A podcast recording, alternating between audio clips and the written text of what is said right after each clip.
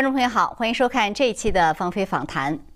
本期节目继续专访著名的历史学者宋永毅先生，请他谈一谈他最近出版的一本新书《毛泽东和文化大革命：政治心理和文化基因的新阐释》。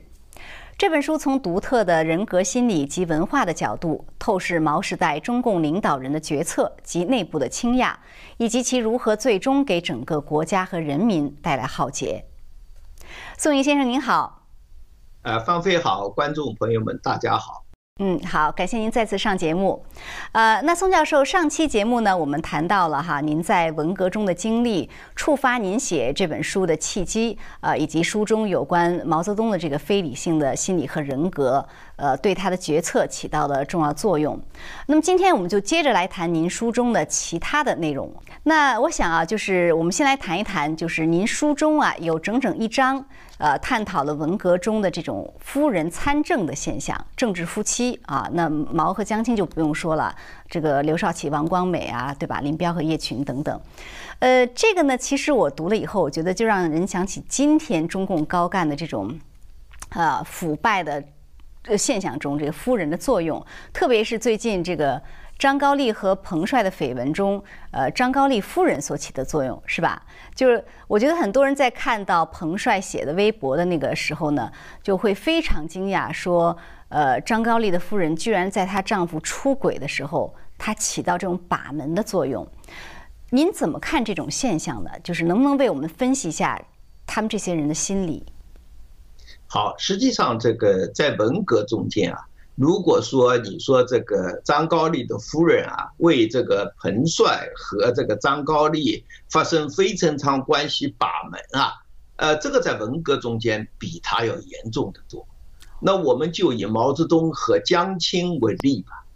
那毛泽东在文革中间的私生活是非常乱的，那个大家都知道。你如果看过李志绥的《毛泽东医生的回忆录》，你就可以看到。毛泽东和江青基本上已经没有夫妻生活，而他完全和他那些啊女友，所谓的女友就是女朋友了，对吧？那么今天来说，这个就是小三等等，就在他的这个书房里面大被共勉胡搞，但是这个胡搞呢，都是得到了江青的允许的。那个江青当然也把张玉凤说成是。陪睡丫头，但是他并没有反对，他并没有提出离婚，这个是有正式的协议的。也就是说，毛泽东在政治上提拔江青，让他积极参与中央政治，而江青呢就不再干涉毛泽东的私生活。嗯，所以你看，从最高领袖人物在文化大革命中间开创的这个风气。也就是这个，呃，周恩来讲的嘛，这个就叫做中央政治。中央政治的要害就是这些东西。那么他的这个夫人参政的要害在什么地方呢？他的夫人参政的要害啊，实际上是什么？实际上是他把一个政治夫妻啊变成了什么？变成了夫妻政治。这两个字颠倒有讲究的。就是你说政治夫妻呢？那江青一直说我和毛泽东是政治夫妻，而且在延安时期，那些嫁给中共高级领导人的女学生也好，女演员也好，他们是不是清楚他们要和他们要结婚的对象成为政治夫妻？这一点是他们都是很清楚的。也就是说，传统的夫贵妻荣嘛。对他们来说也是一种投资了，就投资的好，他们将来可以做部长夫人，做这个总书记夫人等等。那个大家都知道，延安时期就是抢老婆嘛，就是和这个呃原来的太太离婚，然后呢就在女学生中间抢老婆。贺龙有一句话嘛，他把这个游击队战士完全改成功，就是说把每一寸土地都是我们的，改成每一个姑娘都是我们的。这个都是我们的老婆，不能让别人抢着去。那么问题是在文化大革命中间啊，在当前的情况下，它已经发展成为一个政夫妻政治。嗯，你看文化大革命中间啊，也就是说，毛泽东他没有其他人可以相信。嗯，那么刘少奇也好，康生也好，他们都是动用了他们的夫人去直接搞政治。为什么呢？两个原因。第一个原因就是说，他们要搞的不是根据党章。大而皇之的要搞这些政治，而他们要搞秘密政治，他们不要让他们的党内的同志知道。那你比如说刘少奇把王光美派到清华大学去，那个完全是想利用清华大学搞出一个点来对抗毛泽东。那么康生把赵一欧派到北京大学去，去搞出那个第一张大字报啊。那也是为了什么呢？也是为了背着书记处，背着政治局，利用他老婆到北京大学去搞造反，向刘少奇发动进攻。那么毛泽东就更不用说了，你想到上派江青到上海去组织批判海瑞罢官，那么在那里这个写五幺六通知，紧接着又是成立中央文革小组。所以这个时候的上层政治啊，是一种阴谋政治。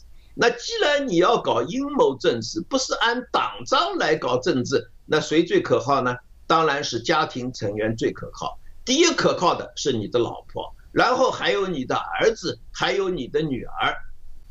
所以你就可以看到，在这个文革中间，一直到今天，就是这个。中共他把政治、把公权力完全是私人化，完全是家庭化，这是因为他阴谋政治的一种需要。那么你刚才讲到的，就是说张高丽的夫人也好，其他那些人的夫人也好，这个最近改革开放以来，夫人起的作用难道还少吗？啊，夫人起两个作用，第一个参与阴谋政治，第二个就是帮他们的。家族敛财，嗯，那最近习近平的这个政治也出现这个现象。那比如说举个例子说，我看了以后都是大吃一惊，像天津啊，竟然把彭丽媛的讲话这个认真进行学习。你知道文化大革命中间，一九七四七五年啊，有过一个天津认真学习江青同志。关于批林批孔讲话的闹剧，哦，有这传统。你现在又重新重演，啊，所以我刚才讲的就是说，这个夫人参政的要害是什么？要害是他的阴谋政治。有阴谋政治，家庭成员一定会参与政治，参与敛财。所以，只要中共这个政治啊是两面派。也就是说，他从来不按规章制度办，这个夫人参政的事情啊，就不可能被消灭。当然，习近平指时代能够走得多远啊，这个我们还拭目以待。但是如果他要回归文革，我一点都不觉得奇怪。因为你看看最近学习彭丽媛讲话的这个这个呃天津的浪潮，所以文革的基因啊，在中国人民的。这个心中是何等的强大，嗯，所以呢，也不必奇怪说张高丽在做那种事的时候，他夫人给他把门，因为在这种情况下，联系这个夫妻的纽带，它是一种政治和权力，而不是一般人的这种感情，哈，完几几乎完全替代了。对，那个我觉得讲的一句笑话，张高丽同志夫妻也是向毛毛主席学习嘛，啊。也是 学习毛主席和江青同志如何处理他们的私生活问题嘛？啊，张高丽还不错了，他还就一个盆算了，是吧？那那毛主席的一大串，哈，嗯。他爆爆出来的哈，咱其他的咱不知，其他咱不知道，是一以贯之。呃，那那您这个夫夫夫呃夫人参政啊，政治夫妻这个，我觉得您讲的很剖析的很详细。那我再想请您谈一谈您书中呃对于另外就是大家很熟悉的两个人，呃林彪和周恩来，您对这两个人的分析呢？您用的是这种传统的皇权政治体制的。比较方法，比如说啊，皇太子政治啊，皇权和相权的矛盾等等哈。其实我觉得啊，就是接班人呃，这个这个东西啊，呃，似乎从来都是中共这种，就是他没有，其实没有个合法性政权的死结。呃，因为毕竟历史上，我们看中国历史，它这种一代一代的承传，就是还是比较稳定的。然后朝代之间有变换，但是在在中共这个体制中，这一这一个领导和下一个领导之间，就就好像已经要脱节了，更不要提再下一个。所以您觉得，就是说，在今天啊，这种接班人这个东西，它是不是也是中共内部极大不稳的一个因素呢？哎，这个是毫无疑问的一个问题了。就说你看一看这个中国历史上的皇权政治，它是怎么接班的？当然了，中国这个皇权政治的它最高权力的交接有两种形式，一种形式就是它是世袭制的啊，就是长子继承。当然这个中间也有很多刀光剑影，但是它毕竟还是什么呢？就是在他的兄弟之间，嗯，你外面的人很难介入。啊，因为他是世袭制嘛。第二种就是禅让制。那么我你刚才讲到讲的很对，就中国历史上数百次的最高权力交接中间呢，最完整的或者说是最平稳的是世袭制。那么但是呢，中共它并不是搞世袭制了。那么就毛泽东来说，他这个世袭制没有条件嘛，因为。呃，我们一直讲笑话说，抗美援朝战争啊，最大的一个功劳就是把毛岸英炸死了啊。那毛岸英死了以后，毛泽东就没有人接班，他倒是还有一个儿子毛岸青了，但是毛岸青是神经病，他也没有办法来接班啊。所以呢，这个就决定了，就是说毛泽东一定要另外找接班人，那么这个就发生问题了。你想想看，建国以来啊。这个毛泽东自己，他口口声声说要培养接班人，就是他本人干掉了两个半接班人。嗯，那第一个就是五四年他干掉的半个，就是高岗，啊，他承诺高岗接班，让高岗和刘少奇、周恩来去搞，结果刘少奇、周恩来反击以后呢，毛泽东就把高岗给放弃了，结果高岗是自杀的嘛。那么文化大革命中间，我们大家都知道了，他搞掉了两个，先是搞掉了刘少奇，然后他信誓旦旦要把权力交给林彪，甚至还写到了党章上。这个事情是中国传统的这个皇权社会这个没有的嘛，对吧？啊，当然皇权社会他立了一个太子，那么你看最后他又把林彪也给干掉。嗯，那为什么呢？我这个是从制度上分析。比如说，我们讲这个林彪事件，第一个就是说，在中国皇权交班的时候啊，他给太子啊一定的权利，而且允许他怎么呢？允许他建立第二权力中心。那个时候就是说有一个东宫的班底的嘛，东宫既有文臣也有武将。而且还有自己的军队。那么林彪事件的时候，你想想看，文化大革命中间啊，林彪虽然说写到了党章上是接班人，但是林彪连一个连都是没有办法调动。他唯一可以调动的就是他儿子林立果的小舰队，教导队不过就是一百来人嘛。所以最后林彪破釜沉舟要搞政变的时候，还就是靠这个一百来人啊，那么当然没有搞成啊。那你想想看，当年陈伯达去投靠林彪啊，毛泽东对他的惩罚很厉害的，专门为他写了一张大字报的。我的一点意见嘛，把他改下来。为什么？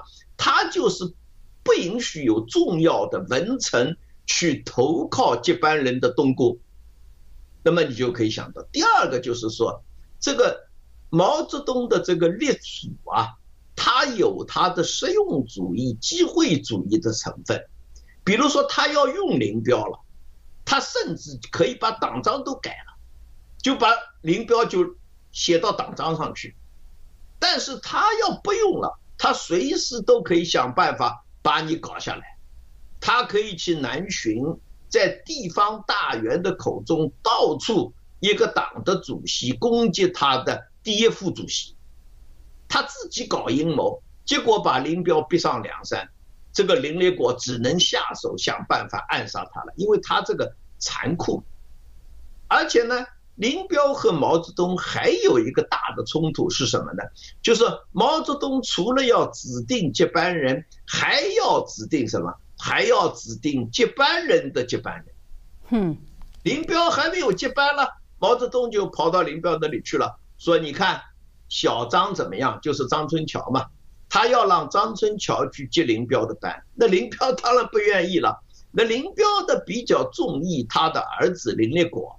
那好了，因为接班人和接班人的斗争，就拉开了毛泽东和林彪的斗争。最根本的一个问题就是说，像中共这样的极端的皇权体制啊，被接班的人就是毛泽东了，这个第一把手。给了他太多的权利，他从来没有过分权的想法，从来没有过认真的要把权力交给接班人的想法。他所谓的接班都是假的。那习近平，因为他知道这个也是一个死结嘛，他现在要把所有的权力都集中到他那里去，所以他现在来谈接班都不敢了，对吧？那毛泽东还敢谈？毛泽东至少口头上还把人家写到党章上去了。那习近平的接班人是谁？习近平已经六十八岁了，应当有个接班人了嘛？那我们都不知道，所以你就可以看到这个最高权力的交接的无序。习近平还说要有序，他哪来的有序啊？谁是他的接班人都不知道，这个次序在什么地方呢？这个这个无序啊，嗯，而且呢。这个种种非正常，这个是中共政权的一个事件。这个问题啊，习近平非但是解决不了，而且没有任何解决的意愿。是，所以就是在中共的这个关起门之后，后面的刀光剑影啊，那可能是外人想象不到的。那随时，那每个人都觉得自己是有这个本事，就可以去拿到这个高位哈。反正他是把这个呃天下作为他自己的，所以在这种过程中呢，呃，什么政变啦，或者是真的是出一些什么事情都有可能。是啊，所以这个一个非正常的体制。嗯，就是为什么你想想看，独裁者一直在反政变，那个最大的独裁者呢是反政变最卖力的。很简单的一个道理，就是他自己是靠政变上来的，他自己一天到晚在搞政变，当然他也想别人也要搞政变搞他了，所以呢，他反政变是最卖力的。实际上，在独裁政权下面，政变是并不太容易的了。那么你比如我们讲过，就是毛泽东时代他反贺龙的政变，他反这个刘少奇的政变，他反了好多人的政变，对吧？罗瑞卿的政变，那现在五十五年过去了，所有的档案材料都公布了，发现这些人根本就没有搞过政变，恰恰是跟他一起反政变最卖力的人就是林彪嘛。林彪一九六六年五月十八日。做过一个专门反政变的讲话嘛，那最后被毛泽东逼上梁山，搞了一次流产的政变，所以你就可以看到，就是说反政变最卖力的人，实际上是自己在搞政变，在搞清洗。嗯，这个呃，将来的事情也会告诉我们，就是习近平也是一样，独裁者有共同点很多的了。对，其实都是不安稳的这个位置坐的，呃，那我想再请您谈谈，另外就是周恩来啊，呃，周恩来的话呢，我比较感兴趣的是，呃，您书中就有提到，因为中共的宣传哈，很多人觉得对周还有还有比较好的印象，甚至觉得他是一代儒相啊等等啊。但是呢，其实后来很多的呃历历史的这个真相告诉我们说，周恩来这个跟他表面是完全不是一个人。那您的分析是说，从儒家这个忠君卫国的传统价值观角度出发呢，周的这个思维和言行和他是背道而驰的。那我想请您在这方这个呃角度也给我们分析一下，您为什么这么说？好，这个我觉得就是说，我们长年以来对周恩来的研究中间的。有两个历史的错觉，嗯，那么第一个历史的错觉呢，我简单的讲一下，就是说毛泽东他使用的这个过去传统的皇权体制，啊毛泽东偏好的是秦制，也就是说秦始皇所定下来的这个宰相制度。那么，这个毛泽东的“秦”制和周恩来当时邓小平等人的这个执政有什么相似之处呢？也就是说，“秦”字啊，实际上是有两个宰相，一个宰相是左相，一个宰相是右相。那么，绝大多数的行政任务呢，可以说就是说像周恩来这样的右相。那另外一些关键的，比如说官员考核啊等等的任务呢，实际上并不是国务院在进行的，而是左向在进行，也就是说是邓小平的书记处。大家可能没有注意到，文化大革命初期啊，在搞邓小平的时候啊，周恩来是很积极的。正是因为文化大革命，才使得周恩来啊。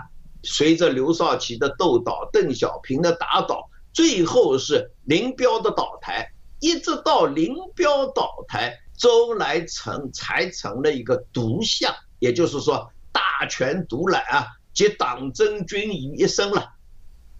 那么你就可以看到，就是说，大家一直在想说，哎，周恩来在文化大革命之前就挺有权了吗？他为什么还要坚决地跟着毛泽东走呢？毛泽东给了他什么好处呢？就是这个，就是我要回答的一个问题，就是说，周恩来在文化大革命之前的作为一个宰相的权限是很有限，只不过只是到了文化大革命，才一步一步的使他搞掉了这个邓小平的书记处，继而呢又把国防部那一个拦下来，他才真正成了。一个独相，所以毛泽东给了他那么大的权利，他当然对毛泽东感激涕零，这是一个问题。第二个错觉呢，就是说有好多研究周恩来的书啊，一直把周恩来称之为儒相，但是呢，他实际上是他错误的解释了军权和相权在皇权体制下的矛盾。这个军权和相权啊，在皇权体制下一直是有长期是有斗争、有矛盾，讲穿了也是争夺权力嘛。当然，皇权一般来说总是占上风一点，但是研究中国古代皇权体制的很多学者啊，都讲到说，如果说在皇权体制中间对皇权本身还有所钳制的话。那我们不是说讲这个三权分立了，嗯，讲现代社会了，那就是相权实际上对皇权还是有所抵制、有所钳制。那么从这个角度上来讲，那个是儒家的学说了。那么周恩来是不是符合呢？你就可以看到，周恩来从来没有对毛泽东有任何钳制，有任何境界。那么一般来说，就是说你做个文官，你就要进谏。对，所以你与其说周恩来是一代儒相，他完全是背叛了儒家的信条，所以不如说他是一代奴相。应当说像他这样，你想想看，这个我也从人格心理分析这个周恩来。周恩来到晚年啊，他甚至有一种非常清晰的被虐人格，也就是说。他被毛泽东整啊，他就变成了他以自己被毛泽东整显示出那种可怜相来讨好毛泽东。所以你想想看，作为作为一个宰相来说，中国皇权数千年没有看到过这样的真相，而且他自己的人格都变异了。最后也正是在这样的时刻，你看他得了癌症。毛泽东不让他治疗，结果他也就死在这个上。是，我觉得听的真的是挺可悲的哈。其实总的来说，我的感觉就是这些中共体制内的人，呃，他真的是就是人性啊，就是基本上是嗯丧失了，或者说被党性代替，所以他们就就没有这种人的基本的这种素质也好，还是道德的这个也好。呃，那那所以我觉得您从这种人的人格和心理角度去去分析，还是一个非常好的角度。呃，那另外还想问一下啊，就是您的书呢，呃，用了整整的一章和最长的篇幅，呃来来分析和研究文革中这种大屠杀的现象。那您把这个大屠杀现象呃提出来，并且把它和中共建政以后的这种第一场的政治运动土改做比较，跟我们谈谈您您做的这样一个比较。好，谢谢。我觉得文化大革命它是对老百姓来说，它很重要的是一场史无前例的人道灾难。那如果说我们对共产党来说，我们可以说它是一个残酷无比的大清洗。但是这个大清洗，如果说毛泽东你要和刘少奇搞，你就和刘少奇去搞；如果说你要在党内清洗那些不忠实你的干部，那你就清洗吧。你是共产党里面，那谁叫那些人要加入共产党呢？要当官呢？但是你最后是搞到老百姓的头上。嗯，那文革中间啊。我给他归纳了一下，有各种各样大屠杀，比如说举个例子说，你有阶级大屠杀，那么你从这个红八月一九六六年八月的这个大兴县也好，对这些地富反坏右及其子女的大屠杀，一直延续到文革结束。你像广西的大屠杀，某种程度上也是这样一个大屠杀。那么你另外你还可以发觉有民族大屠杀。你比如举个例子说，你像这个内蒙的内人党事件，是它完全是一个以民族，也就是说人的种族标记为划分的，这个和新疆目前的灭绝新疆人的文化、灭绝新疆人这个种族，这是一样的。那么此外呢，还有一些政治大屠杀。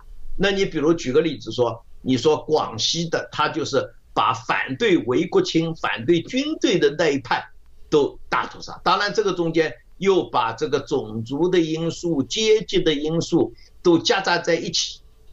那么我在写这一章的时候，就要告诉大家，就是说有中共这样的集权政治的存在，有他这样的一个法外的屠杀，总是存在的。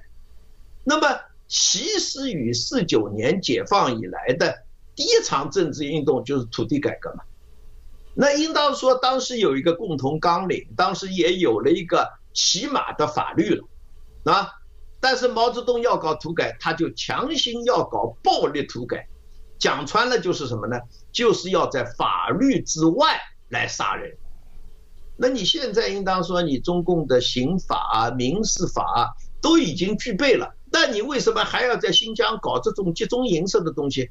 这个是法律上没有的嘛？也就是说，中共这个政权啊，他总是要搞法外杀人。那么，我把它文革和土改进行比较，就是主要是为了说明什么？主要是为了说明这个政权的存在，他那种法外的暴力、法外杀人的现象。就没有办法消灭。那你甚至在广西还出现了，这个大家都知道的。那上次我们也谈了，是这个是让人掉了下巴的，就是人吃人的这样一个事件。所以你就可以看到，就是说这场运动给老百姓带来的是什么？那是巨大的人道灾难。所以我就花了整整一章的时间。我觉得就是说，这个一般的老百姓去看这个文革，你就会觉得并不遥远，因为你是老百姓嘛，老百姓受了最大的人造灾难。如果你看刘少奇，你觉得很远，那我也没有当国家主席，是吧？你看林彪，你也觉得很远，我也没有当接班人，我也不可能。那是他们之间在斗，但是文革的罪恶就在于什么？就是他们之间的斗。并不局限于党内，并不局限于高官，而是什么呢？而是影响了老百姓，造成了老百姓的大批的死亡。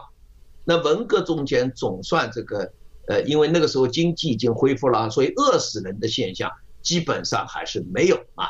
但是呢，根据我们目前的研究，非正常死亡至少也是两百到三百万人。但是被斗、被冲击的那就不得了，那全中国大概有那么一半的家庭吧，至少这个家庭里面有人受到过冲击，受到过批斗，所以这样一场政治运动啊，是中国历史上从来没有过的深重的人道灾难。那么我呢，就是从这样的角度来写这一章。嗯，您把这个和呃土改做比较，是不是也是因为就是呃这个他们这种法外杀人的步骤方式，呃这个和土改很类似，而且土改相当于为中共积累的经验，是不是这样的一个有有这样的因素？对，就就是这个意思。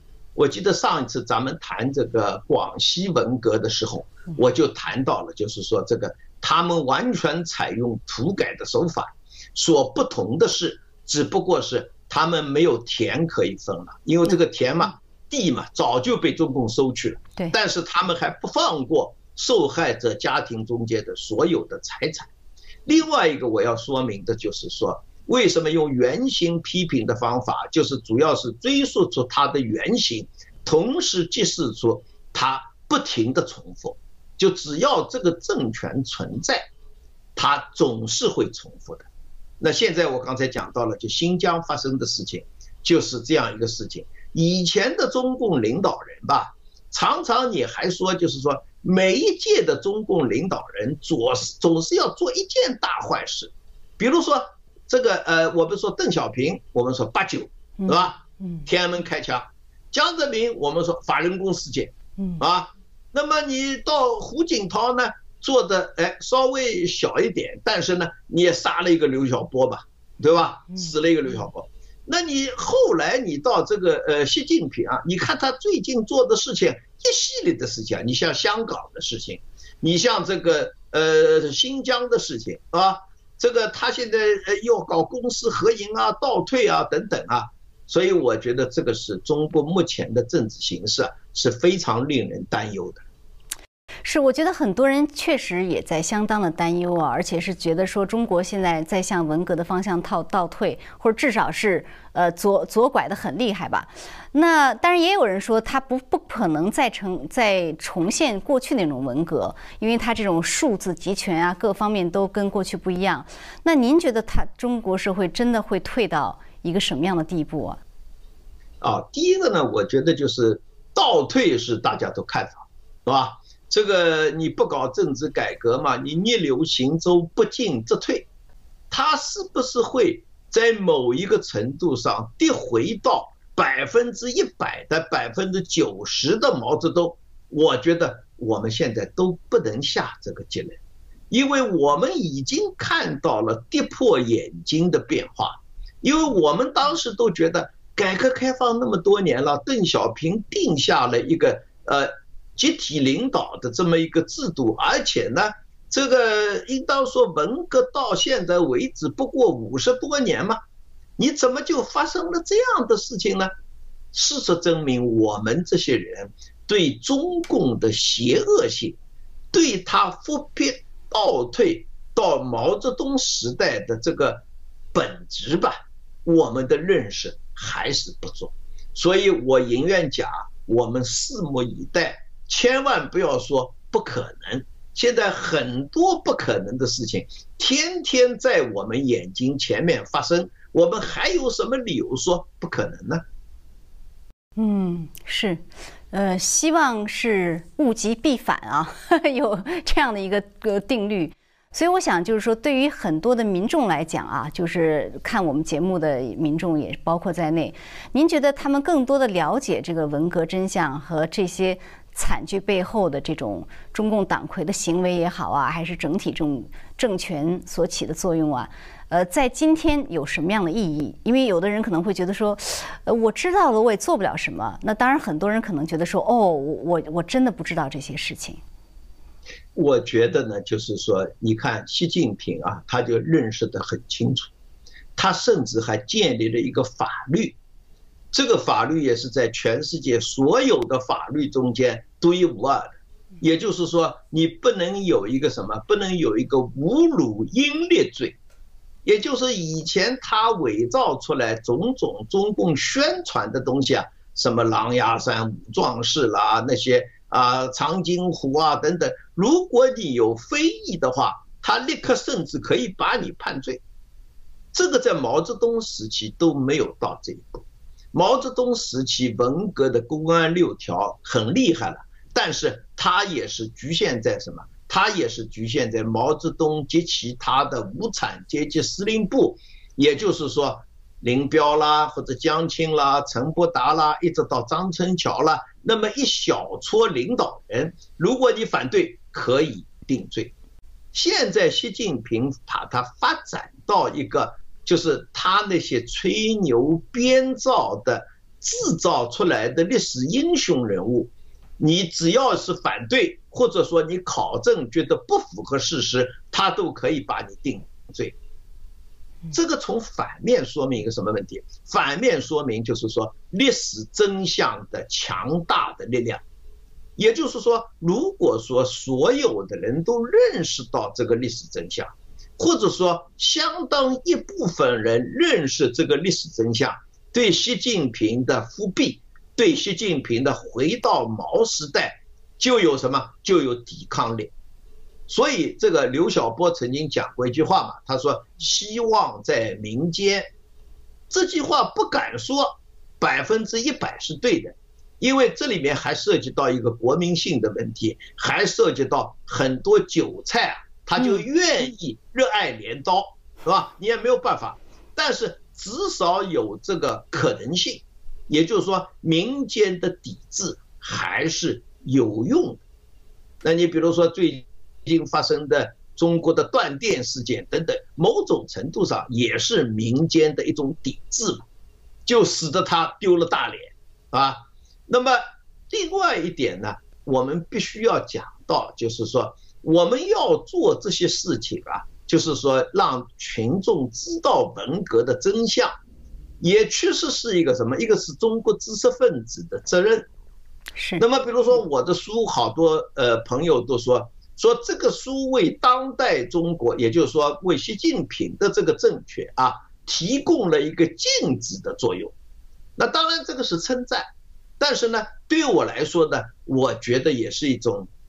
非常的悲哀，因为文革已经五十五年过去了，但是我们看到的是，不是说进一步的肃清文革的流毒向前进，而是在倒退，所以这个也是中华民族的一个大不幸，从而呢，也更使我们这些知识分子感到，至少可以做的一件事情就是启蒙啊，就是告诉。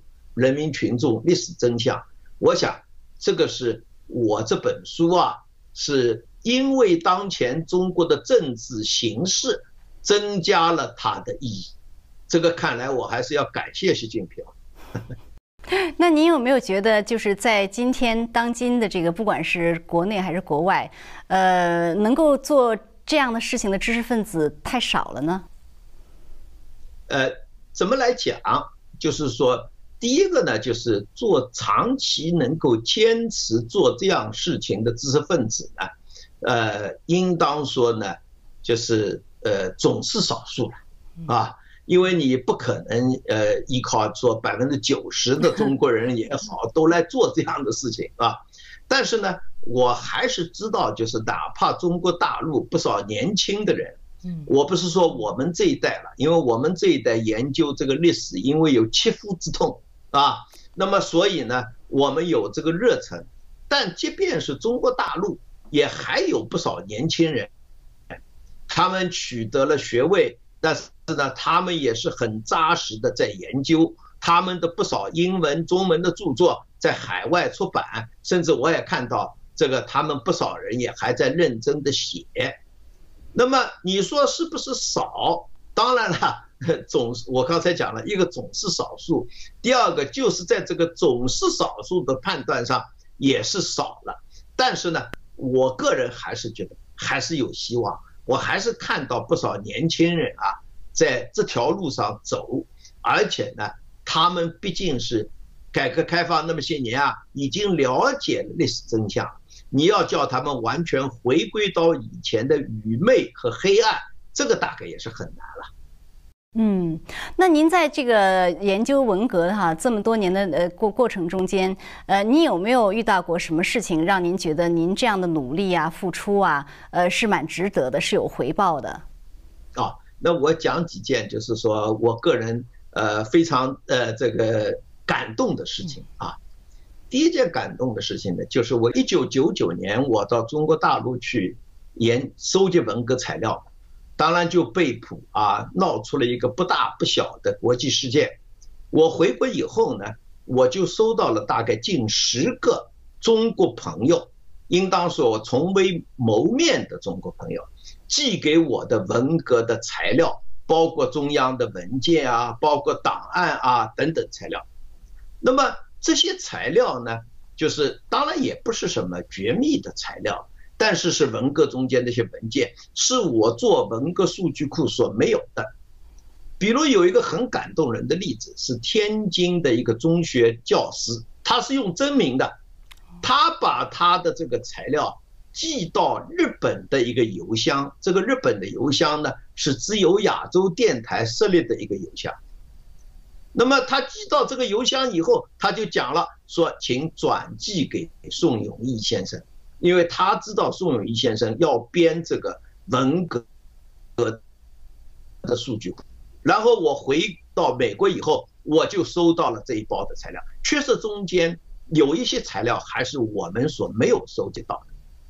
这一类的事情一直延续到今天，比如说我不讲名字了，中国大陆有一个。对文革中间中共中央文件收集的爱好者，这个爱好者长期以来啊，就通过这个邮箱啊，通过邮箱给我们寄，比如说他是用 Gmail 嘛，他给我们寄他所收集到的很多中共中央的文件，那这些文件都不是什么呃绝密的，那么你想想看，就是说明明知道是有危险。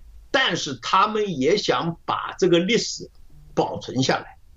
我记得我上一次跟呃方飞，我跟你做节目讲到广西的那套绝密材料啊，那套绝密材料不是我跑到中央办公厅档案库里面把它拿出来的，是广西的那些干部，他委托他们的子女，让他们到美国捐给美国的国会图书馆。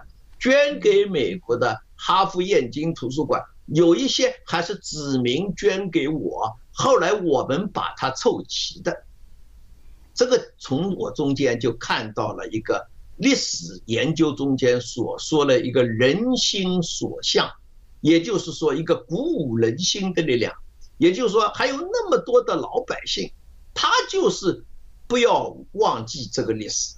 要把我们民族的这个记忆啊给健全起来，这个和习近平等人他们千方百计要掩盖历史，千方百计要篡改这个历史，那完全是背道而驰的嘛。那这个当然就是成为一个强大的民间的抵制我们这个民族健忘、抵制我们这个执政者啊要抹杀文革历史的重要力量。